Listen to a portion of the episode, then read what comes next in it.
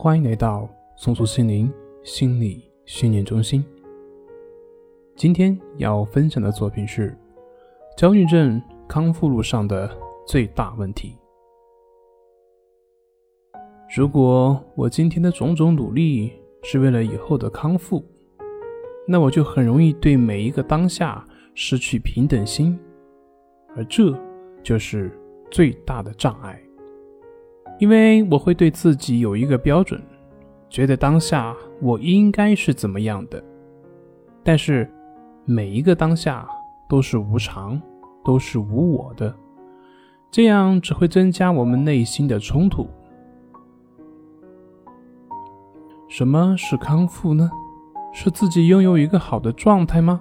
是自己不会再有这些烦恼吗？很多人都会以为是这样的。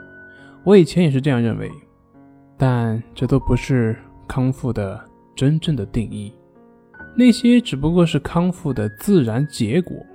真正的康复是在我面对烦恼的时候，能够拥有正确的心态、正确的反应，也就是说，我能够有能力去应对烦恼，这个才是真正的康复。真正的康复是你未来会怎么样吗？这些都是那些没有康复的人以为的，但是其实不是的。真正的康复并不是你未来会怎么样，而是你每个当下都有能力去面对烦恼，不和烦恼纠缠。